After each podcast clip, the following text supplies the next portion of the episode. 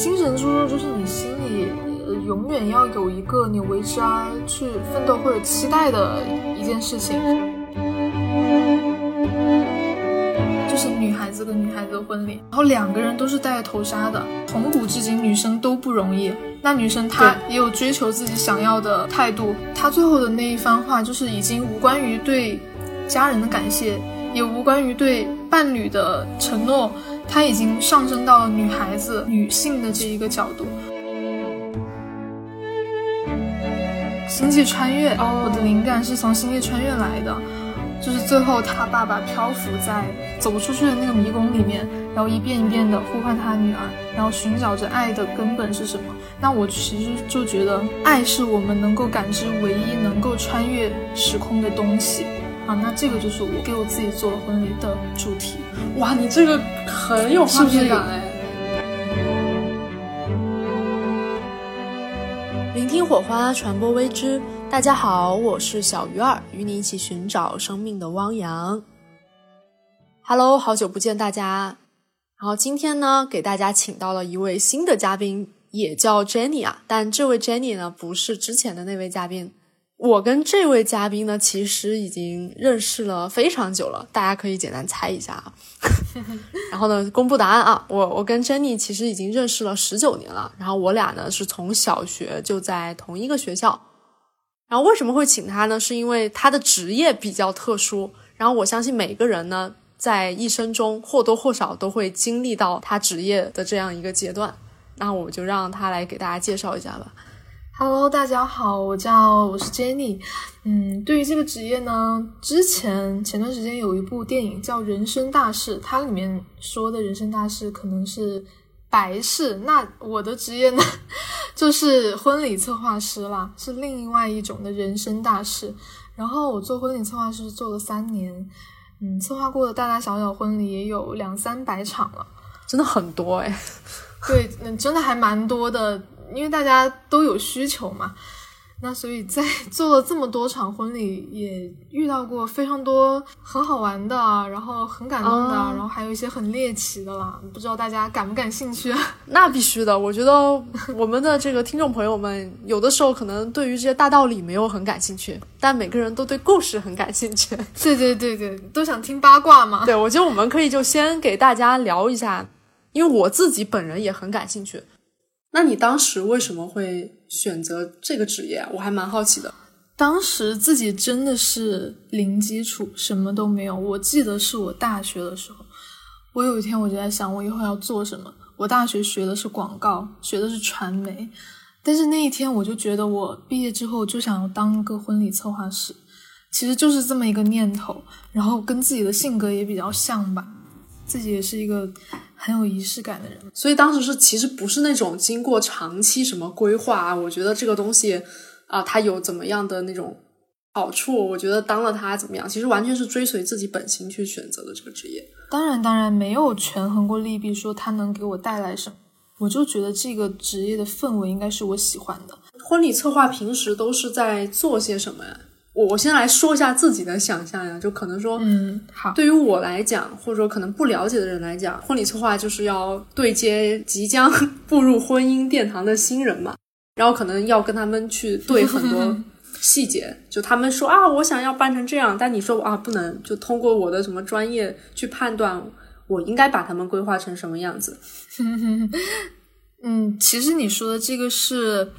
大体框架的流程嘛，当然我们是一定要有一个流程的。之前也也有那种外行的人员说我们，呃，是不是就在酒店帮他们订菜单，帮他们订酒席的那一种？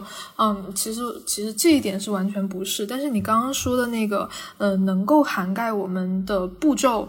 但是我觉得我们婚礼策划师大多数的时候都在听故事，听故事。当然，就是一场婚礼。你当然要去了解这一对新人，他们两个一路走来的故事。就是你作为产品经理，你可能会知道，你做一个产品，你要有市场调研，你要有前期的一些分析，然后产品的定位，你才会给他们出方案，怎样怎样。那一样的，那这两个新人可能就是当下的一个产品，他们的婚礼是最后的这个产品呈现。那前期我肯定想要了解到他们两个一路走来他们的感情，然后会挖掘到他们的故事里面很多的一些具象化的物件，因为其实爱嘛，爱是一个非常缥缈的一个东西，缥缈的东西，它是一个非常抽象的东西。对对对，很抽象。对，因为因为婚礼上会有非常多的物件是需要去落地的嘛，然后所以我们的存在可能就是把他们这些零零碎碎的碎片啊，然后拼凑出一个完整的一个现场，然后让他们在这个现场去完成他们人生中最重要的一件事情。所以对于每一场婚礼，其实有很多不同的地方都要去关注，对吧？因为可能在我的理解里，我小的时候嘛，就会去参加很多的那种婚宴酒席，就那种婚宴都完全是千篇一律的，就大家一群人，然后到什么荟萃，就我们我们都一起去参加过一些那种，对对，就是什么父母他们的那些同事的那种，就感觉就是对吃个酒，然后大家走一圈，然后就过了。这个婚礼好像也没有什么特别的感觉，所以可能说你真的在这个行业里是会，其实会有很多点会去挖掘他们的不同和细节的。因为传统的婚礼嘛，就总觉得是给父母办的，就是为了回礼收礼。那其实现在啊，我自己是觉得现在的人他在嗯收获了很多金钱的同时，然后自己的人生也有了也也有了一定的收获的之后，他就会开始享受生活了，他就会开始追求一些这种。物质之外的一些精神上的需求了，其实婚礼就是这样子的。所以以前的人可能觉得婚礼没有那么重要，就敷敷衍衍的就办了。所以现在可能会有更多人是需要这个仪式的。那我感觉每个人对于这个婚礼，每一对新人的要求应该也不一样吧？我当然，就是世界上没有一模一样的一场婚礼嘛，他们都会。因为婚礼你，你往好了想，可能就是一生一次的东西，大家都会想要把它做的会不一样一点。不过往了更好的想，说不定一生还可以办好几次啊！啊，我们当然也办过好多好多次的，我们手上有四婚的，四婚的，然后三次婚礼都在我们这里办，然后还不让我们透露他到底几婚，就是他的现任也不知道他是几婚，所以我觉得这个你是说同一个客户他结了三次婚，每次都找你们办？结了四次，然后有三次都是我们办的，就除了头婚不是，哇，这个人这种客户的癖好也是比较 离奇啊！特别好笑。他那天早上接亲的时候，背着新娘在电梯里的时候，都还在小声的承诺：“我保证这是最后一次了，我保证这是最后一次了。保证这是最后一次。”就很好笑。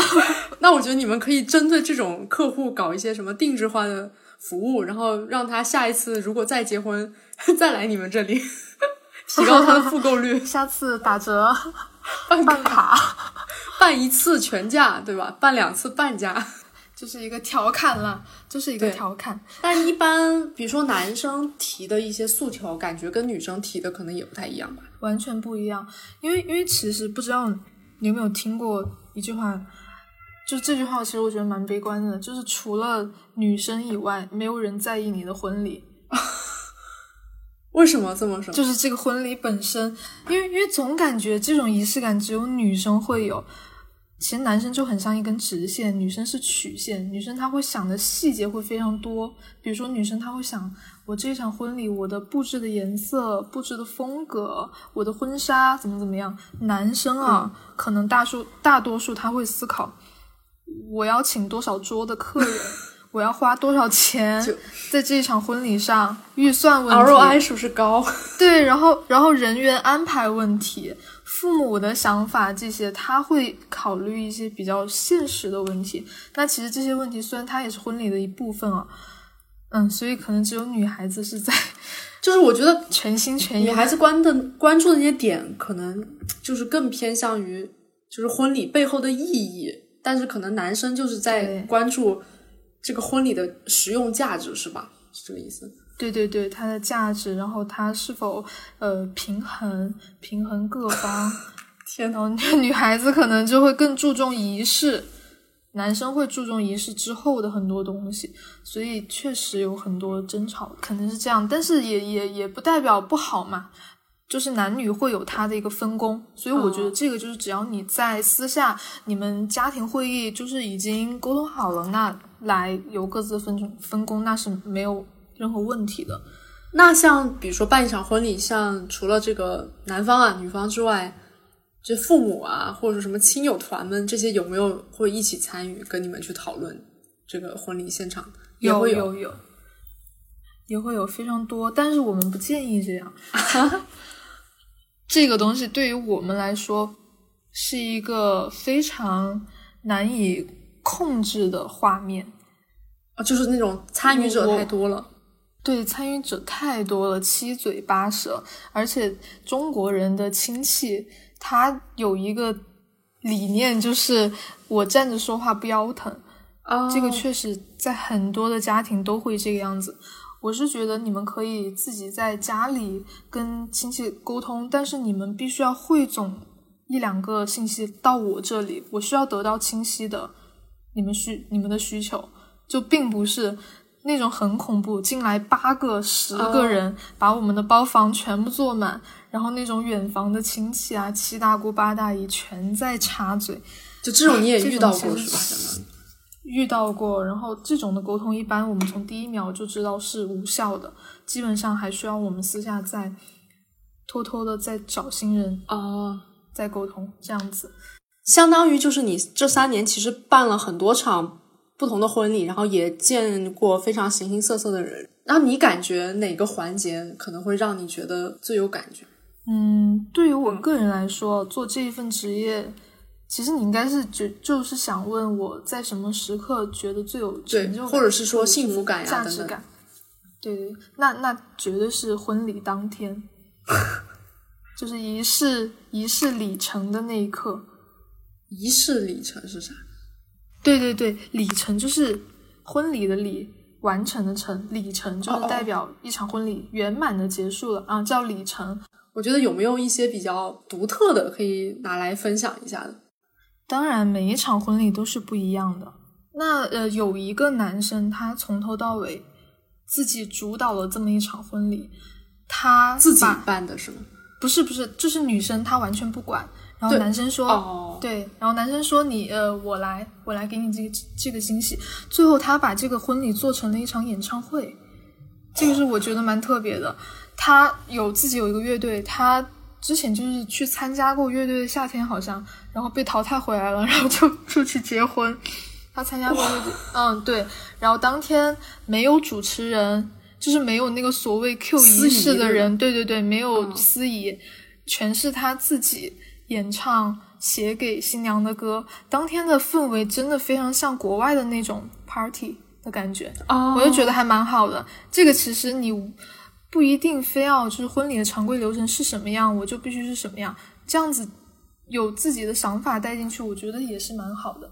虽然现场会稍微有点失控了，但是我还是但是我觉得对于他们来说，能做到那个效果，这一辈子这个回忆应该都对对对，就是两个人的。感情都在线是最好的氛围嘛？氛围很重要。我感觉是不是？其实虽然你说有很多常规的，但感觉每一个婚礼它背后其实都是一个挺不一样的故事。我觉得就像每个人一样，当然是一个非常不一样的故事。其实我印象里最深的是一场价格非常非常低的婚礼，印象比较深之一吧。它的背景就是悉尼歌剧院的那个造型。悉尼歌剧院的那个贝壳的那个造型，其实就是当时新郎是要在澳洲毕业的毕业典礼，但是因为新娘的签证没办下来，他去不了。然后新郎就觉得，那你不去，我也不去了。当年嘛，比较青春，比较年少，就觉得你不去，我也不去了，没把这个事情太当一回事。但是常年下来，新郎心里一直有遗憾，他还是会遗憾，所以新娘。知道了他有这个遗憾，所以就跟我悄悄的把背景设计成这个样子。他就是觉得悄悄的就也是惊喜，对，也是惊喜，也是也是有一点惊喜。他就是想让这一场婚礼成弥补他嘛，弥补他当年的那个毕业典礼的遗憾。那同时也是他们两个感情的毕业典礼。我就觉得这个寓意很好。我觉得这个这个太有意思了吧？我觉得对，而且就每一场确实都有很多感人的东西在里面，我感觉。是啊，然后当时这个新郎也比较给力了，他的他的誓言里面有一句话我印象特别清楚，他说：“你是我世界里面的公主，我甘心当你的皮克斯。”你知道这是什么意思吗？迪士尼收购了皮克斯，哦，这个点是只有他们两个人才懂的，这个点非常戳我，就是这个可能是他们两个平时生活中会说到的一个细节吧。这个其实我还蛮触动的，因为我觉得现在婚礼上好多人他会写一些小红书上的那种誓言，就是大家千千篇一律的誓言，大家都听得懂的誓言，但是这个新郎他只说了一句只有他们两个之间懂的一个暗语，就是暗号那种，其实是对于怎么外人听不懂，但是就会觉得特别甜。对对对，我觉得这个可能就是他们两个真的。真的融入在了这一个环节里面，就是交换誓言的这个环节。其实我只需要跟我眼前的这个人交换，我不需要让大家。所以我觉得这个是一个仪式感的体现吧。就当时还蛮打动我的，因为当时我也不懂，我是后面问他们的。我说这句话是什么意思？他说是迪士尼收购了皮克斯，我甘愿我的后半辈子都被你收购的意思。哇，哎，我感觉就是在婚礼现场有个点，就不是说。人特别沉静的时候会进入心流嘛，就是你一个人自己在很沉静做一件事情，进入心流，这个时候你会感知不到外界的一些东西。但我感觉听你的描述，在婚礼现场，如果两个人他们当时沉浸在那种世界里，然后他们跟那个现场的环环境融为一体，那反而他们就对于周围那些人呢，他们都不在乎了，他们就只要当时当下那两个人的一个交互，对，就是那一刻是的。非常神圣，感觉就如果能做好的话，对，所以所以所以，就这个时候就需要主持人啊，偶尔 Q Q 他们，把他们拉回到走流程的这个过程里面来。哦，也是。那你说播客主持人有没有做婚礼 策划师潜力呢？你有当你有当主持人的潜力。哎，那除了这种常规的。我记得之前有看到你朋友圈有发过，就是有那种两个女生的婚礼。对，那一场那场同性的婚礼是目前都还非常非常经典，都会被拿出来当案例的。这个我也想听你聊一下，因为当时看你发过那个例子，就感觉你应该是也是被那个感动了，还是震震撼？就那一场怎么说呢？它上升的高度会不太一样，因为贵阳贵阳是一个二线城市嘛。它会三线三线。三线。新二线 新二线。新二线，它相对于非常保守，它不像那种一线城市的开放，所以我们当时办的那一场女同性婚礼是贵阳的第一场公开在五星级酒店就是摆酒搞宴席，因为很多人他是偷偷的仪式嘛，这个是这个是非常正式的第一场婚宴，所以当时我们也非常非常的重视。然后去挖掘他们身上的点，他们也是十年了，走过了十年，对。然后包括现场我们给他们做的场景，呃，从浅显的视觉效果就是花海五颜六色花海，就是彩虹嘛，就是彩虹的花海。然后包括他们 logo 是一个指纹，是两个重叠的大拇指的指纹，因为他们在中国没有办法合法。就是希望他们能够哪一天能够摁下他们的指纹，就是成为合法夫妻，是这个这个寓意。最后呢，这两个女孩子，新娘，呃，其实其实他们还有一个很有意思的点，就是他们在前期给我们说不想要突出谁是新郎谁是新娘，不想有不想有这种嫁娶的概念，因为我们两个都是女孩子，很平等。对。嗯，所以他们当天的那个婚礼的舞台，常规的不就是一条直直的 T 台吗？他们是做了一个天平的，就像那个叉子，天平的这种形状，然后两个人从两边这样走到中间汇合，就是做了一个天平的形态，然后共同走向对方。这个这里其实也做了一个概念的修改，对对对，其实背后是有一种就是上升了，我感觉。对，上身了，然后两个人都是戴头纱的，虽然有一个人穿的是西装，但是两个人都戴戴头纱，就是女孩子跟女孩子的婚礼。最后，新娘说了一段话，去总结这场婚礼。她说：“其实我们为什么一定要办这场婚礼，就是想要告诉大家，女孩子她的选择会更重要。从古至今，女生都不容易。”那女生她也有追求自己想要的态度。哎，她说的什么？妇女也能顶起半边天。嗯，然后上升到了这个高度，就是我们无关性别、无关教条、无关怎么样，女生就是一定要强大，一定要更勇敢、更勇敢。他最后的，他最后的那一番话，就是已经无关于对家人的感谢，也无关于对伴侣的承诺，他已经上升到了女孩子、女性的这一个角度。对，往小看就是只是办了一场他们自己的婚礼嘛。对对。但是如果上升的话，就感觉像。一场跟女性有关的运动了，都可以这么去这么去理解。女性的声音我一定要传递，是这个样子。对，最后还蛮，就主持人和我们都沉默了，就是听他一个人在那里说，还蛮就觉得他们真的很勇敢。那这个现场邀请的宾客这些宾客也都呃，反正大多数是他们的朋友，父母也在，父母也在。父母都很支持，对父母都很支持哇！他们所以他们嗯，展现给我们看的都是非常快乐、非常圆满这个结局。当然，他们的过程也是非常不容易的。对我自己也能感受到，可能十年这么走过来，中间也有很多艰辛。尤其是我们近几年，可能这些在国内才更加开放一些，就是有些不容易吧。但是我觉得能走到你刚描绘的那个场景，我觉得应该很幸福吧，那个状态。非常幸福，他们现在连小宝宝都有了，就是做的试管。哎，那除了这种两个女生之外，有没有也是面向 LGBTQ 群体的一些其他的婚礼？你们有策划过？有啊，因为刚刚不是说到这种类型的婚礼，它是会比较偏离传统的，那么随之而来的有一个比较新型的概念，就是行婚。真的会有行婚，还会办婚礼吗？真的会有行婚，行婚这一类的人其实也很好理解，就是我在有我自己的性性取向的同时，那其实我也要尊重长辈。那一辈的思想，他可能不会去出柜啊之类的，那所以得给爸爸妈妈走一个这样子的流程，就是起码告诉他们，你们的孩子哦是有进入婚姻的，让他们稍稍放心，大概是这么个意思。所以就是，但这个不就非常就是很形式化呀？对啊，就是非常非常形式化。嗯，据我了解，就是行婚的对象，嗯，男生和女生他们都是会签协议的。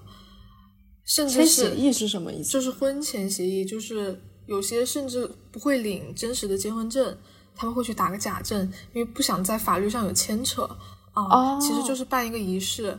嗯，甚至有一些是在婚礼之前是不认识的人，就是想要牵扯越少越好啊。然后也有那种认识非常多年的朋友，在我手上办过的那一对行婚，他们是认识了将近二十年的朋友。就是非常，所以你是办过一场行婚的，对，办过一场行婚，他们非常的知根知底了，嗯，就是不会有骗婚的状状况，因为他们签协议是怕骗婚，因为对，因为现在确实也听到过很多那种深度报道呀，还有一些电影，它都是讲那种骗婚嘛，我就觉得那种行婚感觉不是很合法呀，对，那种。那种其实也不是不合法，它是道德方面非常的啊，对道德上可能道德上非常那个，所以其实他们这一群人，呃，在给他们办这样的行婚的时候，我能够了解到他们会比普通人更多，就是更不容易一点，因为他们需要去想的、思考的事情太多了，太复杂了，对，太复杂了，嗯，就跟对方这个人可以就说是那种利益交换。然后怎样？所以他们办这个行婚的目的，主要还是为了给家里考虑到父母，是吧？为了给父母交代，对，给老一辈的人一个交代，因为家里人就会一直问嘛，那些七嘴八舌、七大姑八大姨就会问你家孩子怎么还怎么还不结婚啊？三十好几了，他们一般都是拖到三十多岁，然后才会想要去完成行婚的这个事情。哎，那我想问他们，就是这种如果真的办了一场这种行婚的婚礼。他们后续难道真的也会去要小孩吗？这种，嗯，这个就看他们的婚前条件了。对他们有一些，呃，都会匹配到双方的条件，然后才会去进行一个合作嘛。因为行婚也算是一场合作。就比如说男方他的他家里要不要孩子啊这些，我感觉就是单纯从我一个纯局外人的视角来看，我就会在想，啊，这对一个。零岁的孩子来说是一个多大的心理伤害啊！就是就是他们会不会考虑到这个小孩？如果我我就在想啊，如果一个小孩出生之后，发现自己爸爸妈妈他们都有各自的男朋友和女朋友，这种哦，那不会，因为他们行婚并不是说以后都要绑定在一起，一般他们的流程是行婚一年之内就会离婚，而且行婚之后也不会住在一起，就是各自生活，不是你想象的那样，我们还是一天回一个家呀、那样子的。所以关于孩子的问题，他们也会分开考呃分开讨论、分开考虑天呐，的。就好复杂，这套这个行婚的流程好复杂，感觉如果搞懂了，对对对可以去当产品经理。哎，那你你你你可以聊一下，就是上次你说的那一对大概是什么情况？我上次那一对行婚对象，女生会有一点太铁梯，然后男生有一点太 gay gay 化的那种，呃，就是非常的呃，我们我们婚婚礼这边的人都会很疑惑，就是。已经如此明显，难道家里人都没有察觉到吗感觉的吗？对，所以可能就是真的是上一辈的思想，嗯，这个东西可能就是他的盲区。他只是觉得我的儿子会非常时尚，我的女孩呃，我的女儿会非常的就是有个性、呃是吧？男男男孩子气，哦对对对对，我就就是短发的女孩子而已。哦，那一场还蛮蛮搞笑的，因为他们是认识了非常多非常多年的朋友，包括伴郎伴娘也都是自己的朋友，哦甚至自己的自己真实的另一半也是当伴郎伴娘。只是说父母不知道而已。群人，对，只只是父母不知道，然后长辈大人不知道，我就可以发现他们其实也玩的很好，气氛很好，一群人真的就像朋友开 party 一样的。所以说，可能对于他们来讲，这个确实就是一个形式，而且父母又不知道，那他们就当做一个什么 cosplay 啊，这种就是拿来玩的。对对对对对对对，他们有跟我说，其实就是像一个晚宴而已，因为一般行婚这样子的话，他不怎么会去讲誓言哦，就会把这这一趴稍微弱化一下，他就会比较传统，像西式，呃，他他提的需求就是主持人问，然后我们回答我愿意就可以了，哦不用太多的表露自己，因为他们怕说说多错多，对，然后被家长问 你们两个怎么这一点感觉没有感情一样的，所以一般会省略掉这个部分。然后婚礼上的气氛一般就是以玩起来为主，就不会搞得特别深情啊、心感人啊那种，不会不会煽情，对对对，一般就是走搞笑路线，然后气氛活跃一点哎，点。那这个不会说女方还要挽着父亲的手，然后到那个男方那边去，然后还要倒茶这些。嗯，一般倒茶敬茶这这个环节是在早上接亲的时候，在家里啊，现在酒店里面都会比较取消掉这个环节，但是当天确实有，嗯、新娘牵着爸爸的手入场，因为对于爸爸来说，这这个环节我还是想要有参与的，但是对对于行婚来说，它跟常规的婚礼不一样的就是会取消掉誓誓言环节，还有亲吻哦，太尴啊，尬。就还对对，太尴尬了。他们就会拥抱一下呀，就就好了。天呐，我觉得我自己都难以想象一个铁 T 跟 gay 的行婚。对，那一天你就会发现这两种类型的人。啊、性格真的是太鲜明了。比如说嗯铁 T，他会一直都很不耐烦，我不要拍照，我不要化妆，就说我平时是一个啊铁 T 啊，我为什么要画眼影？然后差不多对，差不多就行了。然后还要梳一个大背头，他他做了一个大背头上台。然后相反呢，那个男生他就会精致非常非常多，他的粉比女生打的还要厚。然后在婚礼之前，基本都是这个男生他在给我提需求，比如说，嗯，我我要非常韩式的呃婚礼设计，然后我还要呃迪士尼的所有的 BGM，就那种非常梦幻啊非常。对他不是这样是行婚，，他也这么在意这些吗？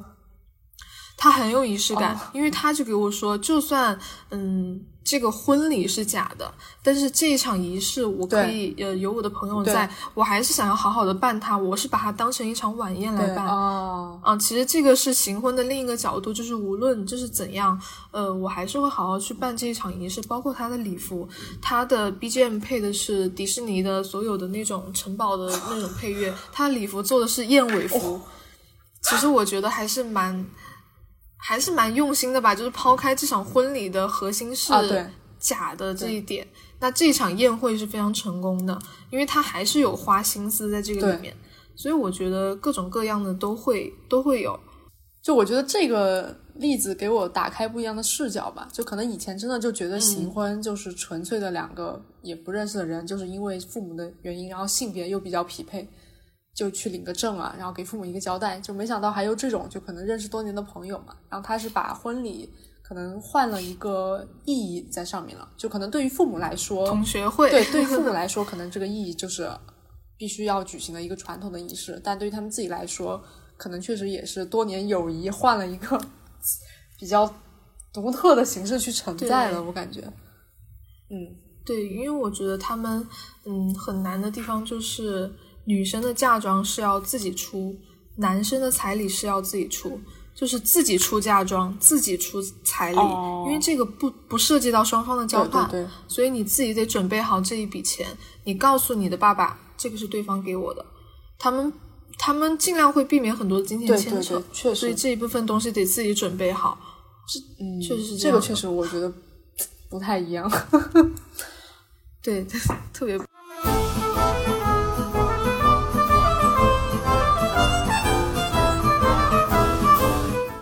那除了像这种，比如说你刚刚有其实有聊到特别特别令你感动的现场，然后还有这种比较不太一样、比较反常的一些，你还有没有什么可以分享的比较印象深刻的吗？嗯，我有我有办过，就是一场和外国人，就是日本人，新娘是日本人。啊，然后那一天，我是真的深刻感受到了，就是日本文化的一种，嗯，因为新娘是日本人，因为中国人不是总觉得婚礼当天要喜庆嘛，对对对就是要穿红色啊，妈妈穿红色西装啊，怎么样？但是日本的文化是，就是婚礼以黑白为主，哦，他嗯，对，他会有 dress code，他会有服装要求，然后当天非常，他们穿着和服，然后要求所有的宾客男士穿黑色，女士穿白色，因为中国的婚礼就是你你先去就先占座，然后嗯很多叔叔阿姨去的早他就坐前面，然后去的晚就坐后面，但是日本的婚礼它是每一个人会有自己专门的姓名，他会提前给你安排好位置，哦，你是对号入座，非常非常有礼仪啊，就是能让我感觉到那种非常有秩序的婚礼。确实非常符合他们那种礼貌。对对对，会会很符合他们的那种文化，然后包括进行的仪式也是日式的，和中式非常非常不一样。然后我第一次见到日本婚礼的婚纱，它其实是和服嘛，穿了十多二十层，然后背后要背一个很大的鼓包，非常非常重。它不像西式婚礼婚纱是拖在后面嘛，然后他那个是背在背上，然后非常重。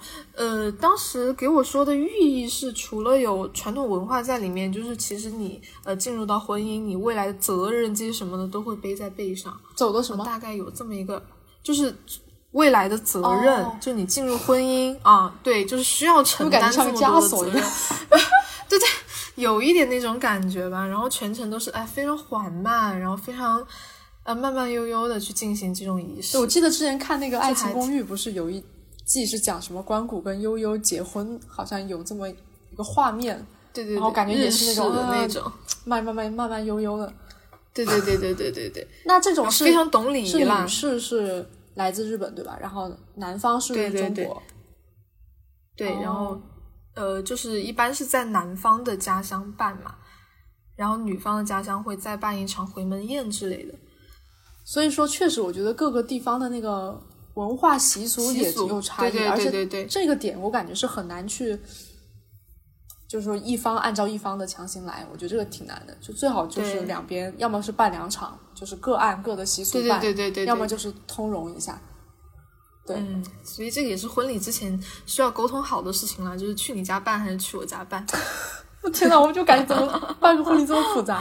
就因因为之前我跟我爸妈可能也聊到过，我忘了是什么机缘巧合吧，聊到过什么婚礼，然后我就讲的我想象中的就很简单，然后我爸爸我妈当时他们俩也有分歧，就我妈说，哎呀，你办个婚礼你就让人家年轻人，呃，比如说几个朋友去开车到外面去哪个什么城市啊，然后自己玩玩一场。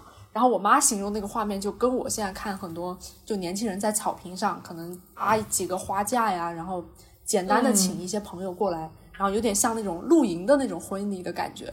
对我感觉我妈形容的是那种，她就说你就不要让我们这些家里人掺和了什么的。然后我爸就说 那怎么行？那肯定得在我们这里办一场，就比如说把什么同事啊什么乱七八糟叫来。我爸说，然后你在别人家那边再办一场。我爸就说你就是两边都要搞，然后我妈就说那有什么意思？我就说哦，原来我爸 就是可能是聊到婚礼，但他们对于比如说我的婚礼的那个期待或者说想法也挺不一样的。但这只是单纯他们的想法，因为我也没有说我的想法，可能我现在也不明确。我听你讲了这么多，我觉得真的有很多玩法。当然，当然，就是每一年的呃潮流都不一样啊。每一年婚礼的潮流也都不一样。想法，对对对对对对，他可能今年比较流行户外婚礼，那可能明年就流行其他风格婚礼，这个我们也不知道。这就是不是跟那种潮流服装差不多，也是可能就是每个时期都不太一样。当然，当然，就是就是像那种，比如说。呃，走秀嘛，时尚呃，时装秀，它每一年都会发布不一样的那种风向标啊，流行色啊，都一样，所以我们这个行业也都是这样。哎，但是我想到办婚礼可能比较那个什么的一件事情，还是可能要考虑预算吧。你预算到了，那想办的有多浪漫多好，那都无所谓。预算有限的话，那就随便办吧。现在疫情的影响，那大家都是在哦。把钱每一分钱都花在刀刃上了，那这个其实就是我们后期工作的难点。就是受到疫情影响的话，呃，现在这些婚礼有没有可能说一直延期？比如说我老是办不了，那他会不会办一个线上？我从来没见过线上婚礼，线上有毕业嘛，就各种典礼啊，然后线上结业啊，有线上婚礼吗？婚礼如果一般不是太突发情况的话，就比如说前一天然后突然被管控起来了。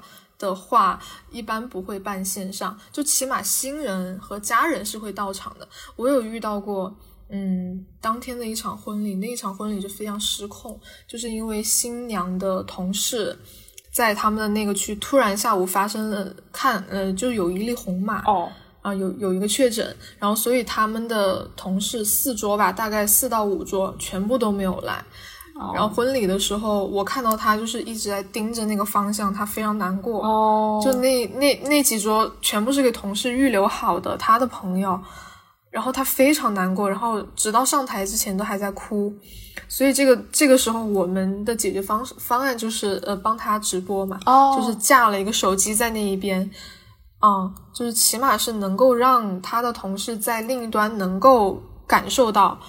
起码是在看的嘛，所以说他可能对他来说，那个桌子上的人也很重要嘛，不然他也不会这么对，非常非常遗憾了。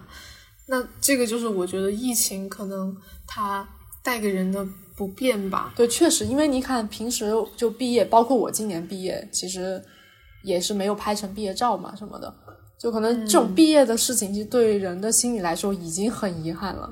包括可能出国留学的这些，只能一直线上。对对对。还包括我最近封闭培训这些，也是没有那种所谓的仪式。如果婚礼都能因为疫情的原因或者其他的原因变成线上，然后或者是有很多人无法亲自到场，我就觉得很难受。包括我在前前两集播客上嘛，其实当时讲到，其实那那集讲的是死亡嘛，我们就讲到自己的葬礼或者说自己的人生告别会，也是希望有很多自己。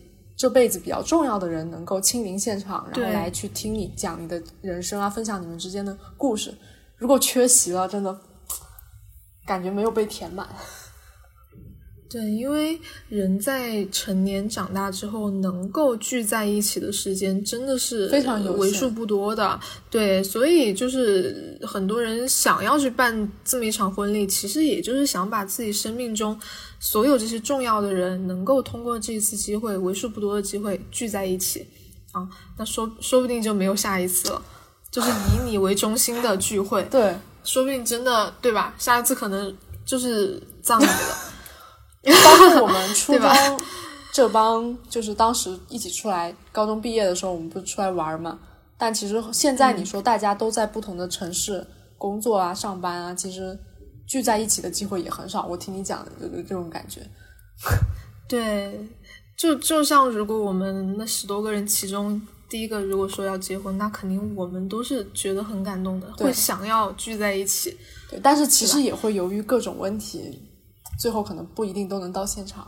对对对，所以现在婚礼上有非常多的环节，就是嗯，不能来到现场的朋友或者国外的朋友会给一段 VCR 哦精彩，呃，就是那种呃惊喜视频啊这些。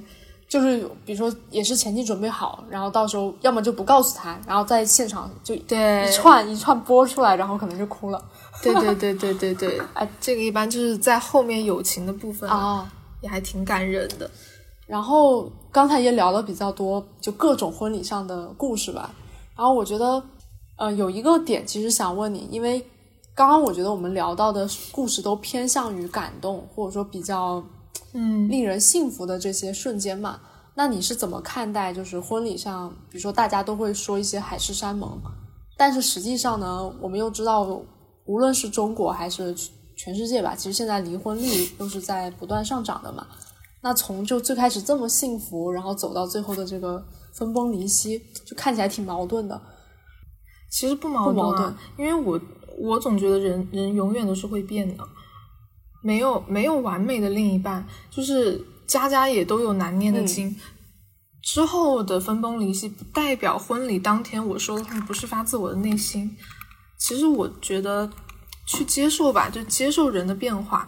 就而且现在就是像你说的，社会它已经变了，它离婚率会越来越高。有一个很奇怪的现象，就是现在，嗯，比如说明星啊离婚，啊或者是自己身边朋友离婚，甚至还会有人恭喜他，就是确实你你这个这一段婚姻已经不适合你了，那你其实离婚是重新开始，就跟老一辈的思想不一样，就是，呃，一段感情要一辈子。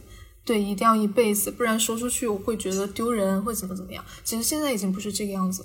我觉得我们生活在这个年代，就去顺应这个年代的节奏。当然不是说不珍惜啊，就是呃，如果变了的话，是吧？然后就就去祝福就好了。对，我觉得人其实本质上他还是会向往，或者说，呃，他是会追求那种一生一世的那种关系嘛。就你你想想，跟一个人如果真的有几十年，你们俩一一起扶持，然后见证了彼此的人生，是很美好的。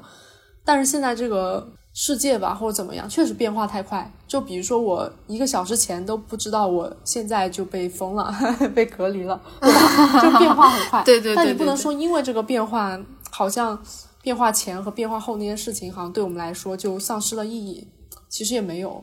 就我我觉得我现在还有一个现象嘛，也是顺着刚才的说，就是有一些朋友，嗯就是因为他觉得最后要走向我刚刚提到的那种分崩离析啊，然后闹得很不开心，要么就是最后两个人不爱了，或者因为各种矛盾然后分开了，他就不想去开始。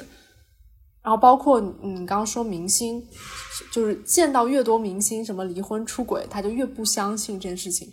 但是，一旦你自己都不相信了，其实你就很难真正的去找到一段你自己满意的关系。我觉得，哎，我之前看到过一个，我忘了是在哪看到过一个东西，就他说，呃，请你去试想一下，如果你要结婚，呃，要你一个协议，你应该怎么跟你面前的这个人去拟？当然，那个例子比较理想嘛，他就说。有可能就是最复杂的，就是你要列一本书一样的东西，就上面写一下每一条应该怎么样，遇到了这个情况，我们要去怎么去分配啊，然后你应该执行什么样的义务，承担什么样的责任，你写的很厚。然后他说，其实最简单的爱就是应该就写一张纸条，就说我们之间其实不需要这么多的东西，不分你我，对，只是因为爱。但是我就想，这确实也过于理想。但是我觉得，真的如果写了这么厚的一本，从法律啊，或者说从合同的角度来讲是 OK 的，但是有没有必要做到这么绝？但现在好像也有很多人去提倡有一些协议，就基础的就好。就比如说，如果真的离婚了，呃，就是大的一些分配，到底是不是要净身出户，这可能是要提前去商讨一下。但是很细的一些东西，如果都聊清楚了，可能会影响感情吧。对这个，我们我们自己婚礼策划师之间也会有讨论过这个问题，就是婚前财产公证它是否是必要的？我们能够理解这个东西的存在，因为在法律上来说，对对对对，在法律上来说它存在其合理嘛。但是我觉得看你什么情况，如果你们两家真的是家大业大，然后家族牵扯利益牵扯特别多的话，那可能立一个也 OK，因为毕竟不只局限于你们，可能还牵扯到家里。呃，大部分的不建议去列这个东西，因为你一旦有了这个东西摆在面前，总感觉就是双方在谈条件。偏算计吧，可能以后我做错了什么事情，我都会在想，哦，那是不是代表我的钱会分掉一半，或者是你会牵制掉我，我就会变成弱势的那一方？啊，我觉得都会都会那个。其实我觉得不用太担心啊，因为法律有婚姻法会保护你，尽管你不做婚，嗯，这个财产公证，你离婚的时候婚姻法一样会保护你。确实，我觉得在这一点上也是源于就是人们经常会谈的一个问题，就是。爱情跟婚姻到底一不一样？就是从爱情到婚姻，到底是走向了爱情的坟墓呢，还是走向了婚姻的殿堂？我觉得，因为任何事情都会有极端的案例嘛，但可能更多也是需要看一些大多数人是什么样的状态，以及你到底跟哪类人更相似，你可能就才更适合那个，就更有可能进入到那种状态。对对对，就千万不要因为别人怎么怎么样，他们怎么样，那我就也有可能怎么样。对，千万不要这样子代入了。但我觉得人确实很容易有这样的一种思维在。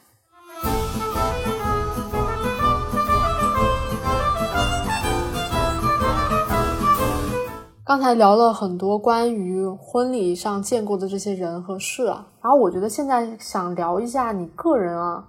在我的感受里，你其实从小到大一直都是一个很有仪式感的人。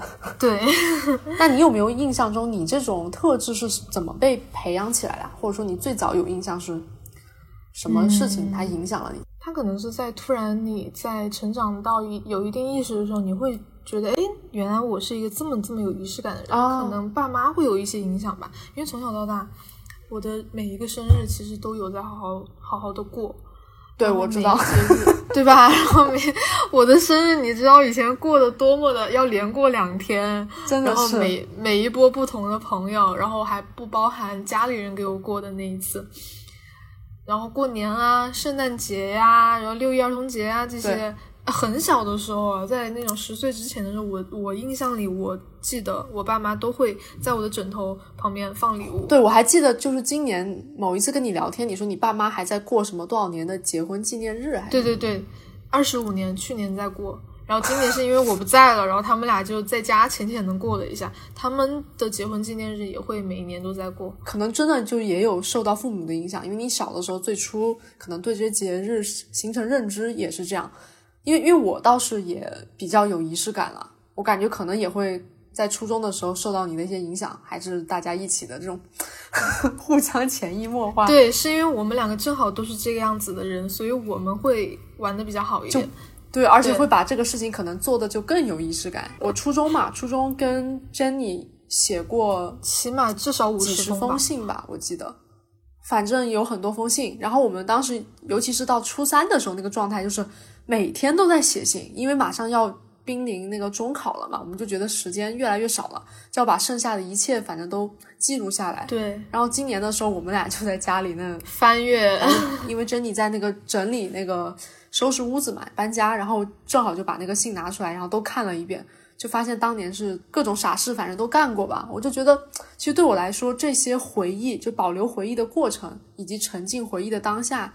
其实都能给到我们未来去，就是回看自己的人生，有更多值得纪念的地方。而且我会觉得，如果生命中缺少了这些记忆，或者说有一天你发现你回望过去，你什么印象都没有，你什么都记不起来，就会觉得自己是不是白活了？对，会蛮失落的。我会这样。但现在很多人好像他也不是很在意这些。就我也有认识这样的人，就你问他你小的时候干了什么，没什么印象。然后有没有写过信？我也不过生日，就，对对对对，有这样的人，生活方式的不一样嘛。但是我还是觉得，呃，有仪式感的话，他会把生活过得更有意义一点，而且会比较幸福。我觉得幸福感很强的，因为因为他就是把一些很普通的事情赋予意义。哦，就是因为刚才在聊仪式感嘛。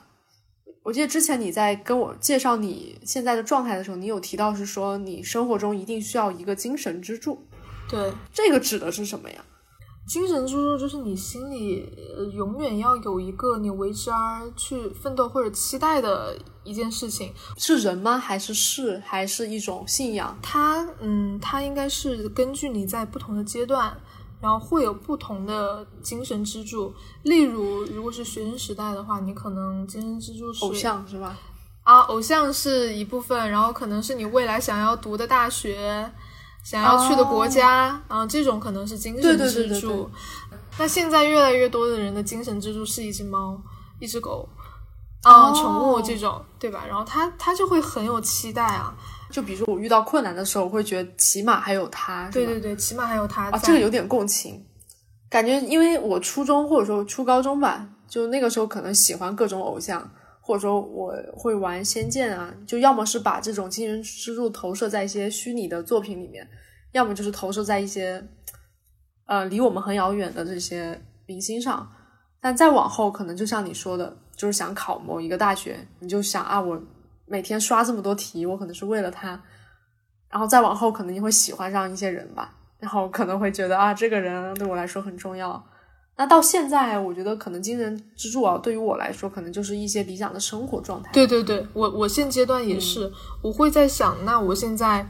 无论是呃我做的决定也好，还是我选择的人也好，工作也好，那其实都是为了我一个未来的理想状态，就是很生活啊，最后都会回归到生活。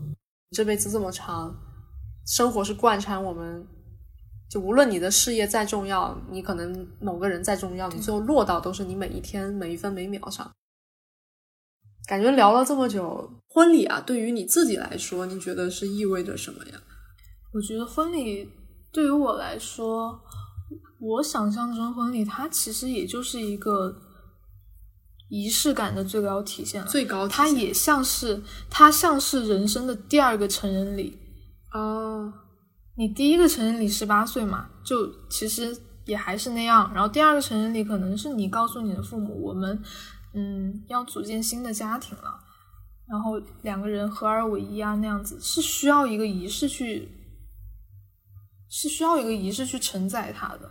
就其实我感觉，我小的时候也是看很多那个影视作品啊什么的，就要么就是西方的那种，就你说那种婚纱啦，然后西装了，大家在教堂里面有神父，然后问你是就是你是否未来那段话怎么说来着？就是无论贫穷或什么疾病，是不是？对对对，你都愿意陪着他。然后那个新娘说 “I do”，然后两个就 kiss 了。就小的时候对那种画面印象非常深刻。然后我又喜欢看古装嘛，就其实古装里面就是就什么一拜天地，二拜高堂，然后那个男主就最后在那个洞房把盖头挑开，也是去嗯亲吻那个新娘的朱唇。我还以为你在想什么，结果那你会自己去策划自己的婚礼吗？就比如说做了这么久的一个职业的时候，你肯定会嫌弃别人给自己做的不好嘛？因为你已经带有自己的一些主观判断了。就比如说你做产品经理的，就最喜欢去评价那个产品做的垃圾。真的有，真的有做过，真的有做过，因为那是一次考核，然后我收到了一个考核题目，叫科幻。就两个字，考核题目就两个字，科幻。然后，嗯，原本意思是让我们找一找一个客人的条件啊，或者自己杜撰也好，反正就做出了一个方案，然后去考核。我拿到这个科幻的时候，我就脑袋很懵，我就不知道该怎么做。因为现在的市面上能够呈现出来的科幻类型的婚礼，要不然就是太科技感，要不然就是那种太千篇一律的星空婚礼 啊，太太难了。我脑海里想的就是一个擎天柱走过来啊，祝你们新婚快乐，嗯，对不对？就是很这样的。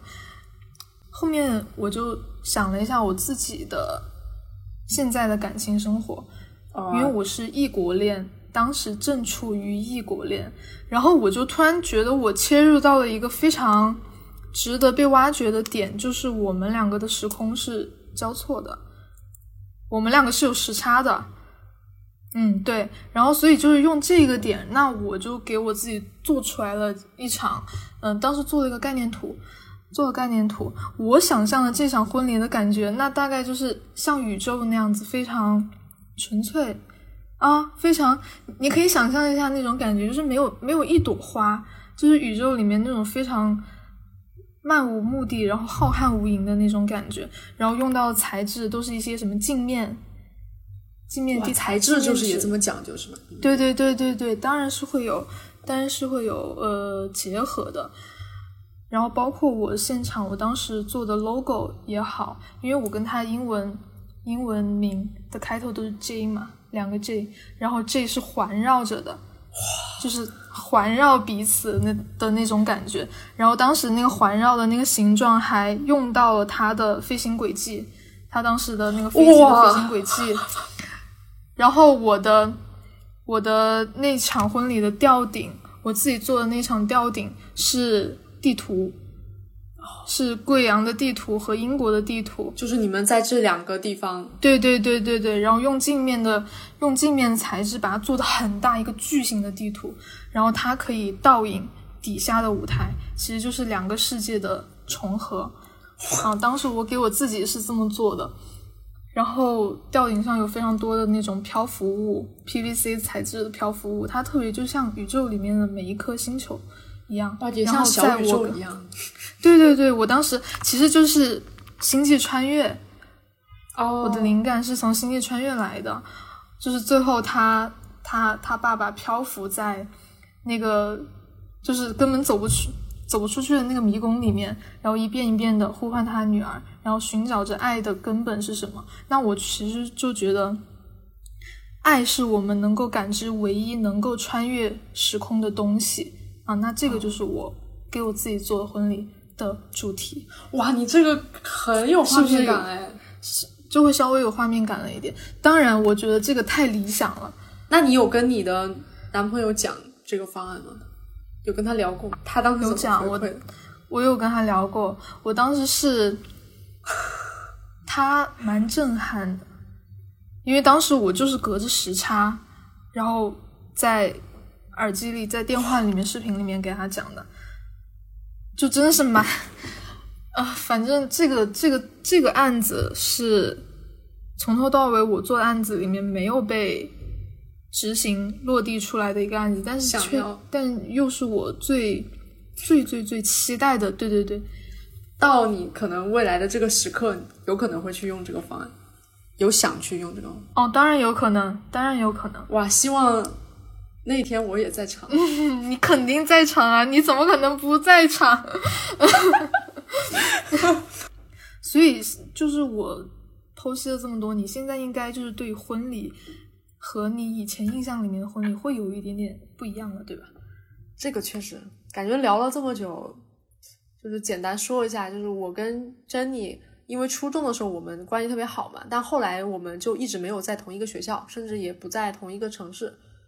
然后也没有说经常的去频繁的联系，但是感觉聊下来，对于很多呃东西，好像观念还是对对对，都还是很重叠的，跟小的时候一样，还是很重叠。就我没有平时不会去专门聊这些事情，但今天聊到这些，发现哎，还是这样。我觉得这种感觉也蛮好的，就感觉突然回到了以前，是吧？就并没有断开，并没有脱节，还挺欣慰的一个点。然后最后啊，最后想聊一个话题呢是。都能叫话题吧，就聊一个我自己对你的一个感受，因为我们也说到认识了十九年嘛。其实我感觉这十九年来，我们各自真的都经历了很多事情，就从初中那种比较懵懂的花痴少女啊，追星少女，对吧？然后到现在，你可能在做婚礼策划，然后我也当上了产品经理，然后中间也经历了一些什么情感呀，然后上大学呀，各种事情。然后我觉得你在我的朋友圈里面都属于那种总体来说是活得比较明白，而且一直持续的去热爱生活，无论遇到一些不好的事情，还是也遇到过一些挫折和打击，我觉得你总是能够依然拥抱它。我觉得这是一个非常珍贵的点，我就很想知道你是怎么做到你现在这种状态的。嗯，你说的可能是一个结果，就当然结果我还是会去依然的相信。对，那这个这个我当然是承认的，但是过程中也会非常的有会难有有难熬的时候，也会有非常痛苦的时候吧。这个就看自己怎么消化。我觉得我的消化能力还算 OK。没有啦，我我是我是觉得现在人的情绪，很多人是憋着嘛，憋着真的是不太好。我会用很多方式去消化它吧。其实其实没有什么，就是跨过去就好了。你如果过不去的话，你自己不会就很难过吗？就是说，反正比如说遇到一些事情，或者说必经的嘛，生活中必经的一些事情，你就算过不去，你那儿内耗着，你只能更难受。对啊，就畅想未来嘛，然后活在当下。有些东西你你你你早一点撞南墙，你就会早一点认清这个事情。然后我觉得，就是因为已经到那个节目的尾声嘛，前面其实都贯穿那个珍妮的这个婚礼策划这个职业，其实也跟大家聊了很多有有意思的话题。那我觉得可以给听众朋友们去给一些 tips，就是要么是他想当婚礼策划师，呃，珍妮可以给一点，就是他们当这个策划师有没有什么需要的特质啊，或者呃性格啊或者能力上有没有什么要求？另外就是如果有朋友。打算去结婚啦，然后打算自己筹备一场婚礼，然后有没有一些值得避坑的点，就给大家提一些建议。嗯嗯，首先先从职业上来说吧，其实这个职业它的门槛，嗯，不是说是非要要求学历啊，或者怎么怎么样，它可能要求的是一个内在，比如说你对这一行有没有所谓的 sense。嗯，有 对不对？然后你你的内心有没有共情？你对这一行有没有热爱？哦，这个我觉得是很重要的一点。如果你单纯是为了养家糊口啊，这些你完全可以去从事一些呃技能性的高薪程序员呐、啊，那对 对对啊，程去去做程序啊这些。然后嗯，这一行反正就是要靠热爱吧。因为琐碎的事情还是会非常多，然后然后身体也会出很多很很多很多的状况。据我所知，我没有同事是没有进过医院的，基本对，因为我们会熬夜，哦、然后会一直一直改方案，会日夜颠倒这样子，然后会随叫随到，基本是这样。因为服务行业嘛，都是你首先身体也要好，然后内心也要强大，然后并且要热爱这个。所以真的是唯有热爱可抵岁月漫长。可以，对对对对对。嗯、那对于要办婚礼的人呢，那首先我还希望你们感情是呃到了这一步，不是因为嗯、呃、年纪到了要结婚，或者是嗯、呃、稀里糊涂的就要结婚了，那肯定是感情到位了，然后我们想要在这个时候去做这这么一件事情啊，那这个是比较。情感上的，那么现实一点的呢，就是一定要预留足够的时间去筹备这个事情啊、嗯，尽量预留半年到一年，半年会比较合适一点，因为现在人都太忙了。半年的话呢，是要提前去预定酒店的档期，预定摄影、摄像、主持、化妆的档期，因为比如说像国庆节啊、五一节啊这种。高峰的节假日，因为因为他们也只有这个时候会、oh. 会有时间会有假 回来结婚，那这种黄金档期它的名额是非常非常少的啊、嗯，提前一点订都会比较好。你你订到好的团队，那你就可以提，可以满足到你好的诉求啊，这些都是非常重要。哎，那一般是先领证再办婚礼，还是先办婚礼再？哦，这个这个问题还蛮重要的，我一直都觉得。就是顺序是不能乱的，先求婚，再订婚，再领证，再结婚，那大致是这么一个流程。什么？先先订，先求婚，求婚订婚啊，订婚，对，然后领证，领证，然后再然后再办婚礼，对对对对。哦，这个可能无论是从心理上来说，女生会觉得你是重视我的，你并没有就是把这些程序给颠倒啊，或者是省掉步骤啊，你是重视我的，然后我自己心里也会比较安心吧。哦，这个确实。对吧？因为因为现在就是未婚先孕呢还比较多啦，所以我觉得这个现象，呃，大家注意好那个安全措施啊。而且不是说就是如果先未婚先孕的女孩子会不太受重视嘛，就觉得你这么随便的一个女孩子，那可能你嫁过来那也就随便了，也不要提要求了，就草草的了事就好。所以确实有很多东西还是值得提前去想清楚。对对对，我觉得一步一个脚印，每一个阶段就好好的完成它，这个也是对仪式感的一个要求。当然，有些人会觉得没有关系，都可以。我觉得这确实也是因人而异吧。今天我觉得真的是聊了很多，开了我自己的眼界啊！我不知道对于听众来说有没有打破你们对于就是婚礼可能传统的一些既定想象。然后我自己是觉得，就未来如果我要结婚，涉及到婚礼策划这个环节，可能也会更加重视。而且我必须要请珍妮来给我把把关。对，就是如果。嗯，大家有这方面的疑惑的话，那也都可以来添加，就是后台留言，然后来添加我的微信，然后都可以。嗯嗯。然后有问题呢，其实比较符合大家的那些预期的，也可以直接在评论区去留言。非常不错的一次老友在线面谈，因为很久见不到了，对，也是各种疫情原因啊，然后工作原因啊，其实。那我们本期节目就先到这里，听众朋友们，你们可以在。喜马拉雅、小宇宙、QQ 音乐，还有苹果播客上听到《凌波微步》这档节目，然后我们就下集再见了，拜拜，拜拜。